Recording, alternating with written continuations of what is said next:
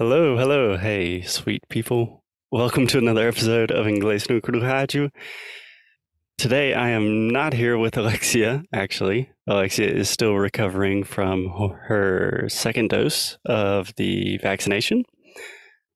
And I'm here with Jackie from Ask Jackie, which is a huge honor and quite the surprise. So, Jackie, welcome. Thank you for being on the show. Thank you. Thank I'm I'm honored to be here. This is really fun. So thank you guys for inviting me. It is our pleasure. So Jackie, I imagine most people that listen to our podcast probably are already aware of your work and what you do.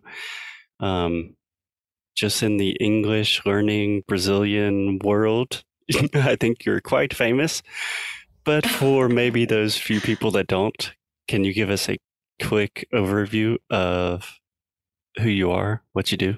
Of course. Yeah. I, I, it's so funny because the internet is one of those things that we do everything kind of on our own and we don't really realize how many people do watch our videos or listen to our podcasts and, and things like that. But I'm sure there are lots of people who do not know who I am. So I'm happy to do an introduction. Um, yeah, I I moved to Brazil in 2009 on kind of a whim, looking for adventure, existential crisis type of thing. I ended up staying for 10 years, having two children, getting married, opening a school, starting an online business, and most importantly, just really falling in love with the language and the culture and uh, in, in teaching English to the Brazilians and helping them achieve their personal dreams, professional goals, because English is something that truly transforms lives. Like people can have all these degrees and many, many years of experience, but without English, they have so many doors closed to them. So if we can help them learn the language and learning a language is really difficult. It's not easy to learn a foreign language, but if we can somehow make it a little bit easier by simplifying those difficult things and making the process a little bit more enjoyable.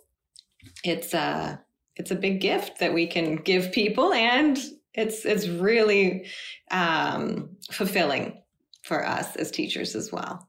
So yeah, now I work completely online. I have an online course, a YouTube channel, uh, Instagram account, Facebook, Telegram. it's like whatever social media Telegram. appears, we feel like we have to do. You're everywhere. Telegram. I'm not on TikTok. uh, don't get me started. TikTok. Alexia is trying to convince me. we have to have some limits, but um, but yeah, it's crazy how the internet can. We have, you know, we now have students and, and people who learn from us all over the world, and I learn from people that live all over the world that I've never met personally. I work with people that I've never met in person. So it's it's pretty amazing what the yeah. internet has done for us. It is it's insane. Our only full-time employee, Felipe, who's been on the show, we talk about him a lot. I talk to him almost every day, would consider him one of my really close friends. We've still never met in person. Yeah. And it's just insane. Yeah, our editor, who has edited all of our course videos, like 95% of the videos on my channel and everything, we've never met in person either. It's just all over WhatsApp and Skype and yeah. other things like that. It's pretty amazing. It's amazing. It has its pros and cons, and I'm sure we can get into that. Can I ask you one quick question about about your background? Of course, yeah.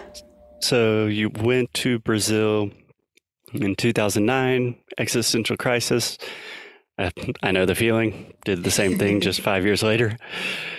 And were you already teaching at that point? Yes. Um, so I have my undergrad degree, my bachelor's degree. This is really important vocabulary for everybody listening um, in Spanish actually. and secondary education, which basically means secondary education means I uh, was certified to teach middle school and high school. So that's from sixth grade through 12th grade. Primary education would be elementary school. Um, and I always loved languages like the Spanish language. I did a semester abroad in Spain when I was in college. And I really loved learning it. I loved the culture. I loved I don't know. It was kind of like an escape in some ways. You kind of go to this fantasy land and um, it was some for, for me i found it very therapeutic which i know a lot of people are going to be like oh my god learning a language is the opposite. I need therapy in order to get through these classes. But for me i mm, no, i me found too. it very therapeutic in a lot of ways. It was like an escape from reality to this like amazing foreign land where everything is completely different from where you live. And uh, I taught at an all girls Catholic school for a year. I taught in Chicago public schools. I then went on to get my master's degree in school counseling, and I worked as a school counselor at Lincoln Park High School in Chicago.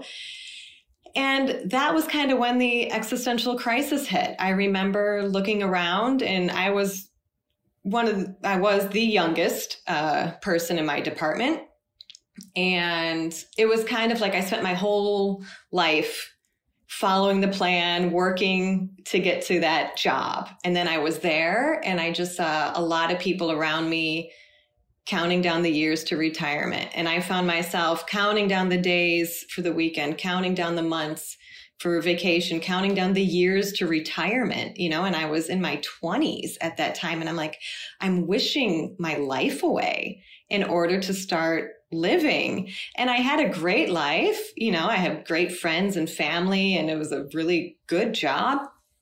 But I just felt like it it wasn't where I wanted to be. And um, I remember one one night specifically, I was laying in my bed and I lived on the 53rd floor of a Chicago high rise. A lot of people, Chicago has those like really, really tall mm-hmm. buildings. And um, my unit was on the 53rd floor and I was just laying there thinking, when I'm 80 plus years old, if I make it that long, hopefully, if I, you know, am 80 something years old, what will I regret more? You know, staying in this position and doing what is really comfortable and safe, uh, secure, all those things that we kind of want. But then when we get it, we're like, oh, I feel trapped. I can't get out now. Or, right you know, taking a risk and doing something kind of crazy. But at the time I was single, I didn't have any responsibilities other than myself. If it was a tremendous mistake and a terrible idea, no one else would be hurt by it except for me. And it was like so obvious to me that I needed to leave that job and I wanted to go to South America. I wanted to spend time. And I honestly thought I would go to a Spanish speaking country because that was the language that I could communicate in. but no, I had to make it difficult. Um, but a friend of mine, she had been to Brazil before and she's like, oh, let's go to Brazil. So we, we went to Brazil just to visit. Uh, during Carnival, we went to Rio, we went to Sao Paulo, went to Marizias, and I just completely fell in love with it. And uh, I started taking some Portuguese classes and I loved my teacher, the classes, the group of people that were there, because it's just like such a random group of people. Like Chicago does not have a big Brazilian community at all. Like I live in Orlando no. now, everybody's Brazilian. But Chicago, I had never met a single person from Brazil my entire life living there until I started taking Portuguese classes. And it's just these, these really cool people that I had absolutely nothing in common with, except for we all loved Brazil and we wanted to learn the language. And even when I went to Brazil, I didn't intend on staying as long as I did. I thought I would go for maybe six months or a year, get it out of my system, whatever it was that was in my system. And then I would come back and I, I actually, I did come back about seven months later and I discovered I was pregnant, which was like a whole other crazy story. But it was all worked out. you know, I really think in in a lot of ways it was um it was what I needed. It was, you know, I, I felt almost relieved in some crazy way because I had to focus like what's best for the baby right now. And it wasn't all these options like, oh, maybe I'll go here, here, maybe I'll do this, maybe I'll do that, you know, like floating around, which makes you completely dissatisfied with whatever you are doing because there's all these amazing other options that are hanging around. It was focused on, okay, we're going to have a baby. We're going to do the best we can with the situation and and we did. And thank god it all worked out. It was a heck of a heck of a challenge. Um, but i grew so much so much. And i know if i hadn't gone through that it i would not be like who i am today. So i'm really grateful for it. And i'm also grateful that you know my husband and i were still together. We have another child too. And uh, there's been there are lots and lots of ups and downs just like any endeavor in life, but mm-hmm. it all worked out. So yeah, that was a lot more than what you asked before. no, wow, that's a beautiful story. Yeah. I don't remember my original question. I think you were asking me about my teaching degree. if you ask Jack, ask Jackie a question, you're going to get an answer. you're going to get a lot more than you asked for. No, that's a beautiful story. You said a few things that I'm very curious about. On one hand, I can really resonate with your story that being in a job in the US and it's like, okay, am I just wait around until I die here? What happens? Um, so when I have a, m- most of our students are learning English for professional opportunities and career growth. And they really want to like take the jump of leaving Brazil and getting a job in Germany or something like that. And I find a lot of students are like, I could not be as brave or as courageous as you, Foster. You left your country and you started a podcast. And I want to say, like, it was not brave. It was like desperation yeah. at the time.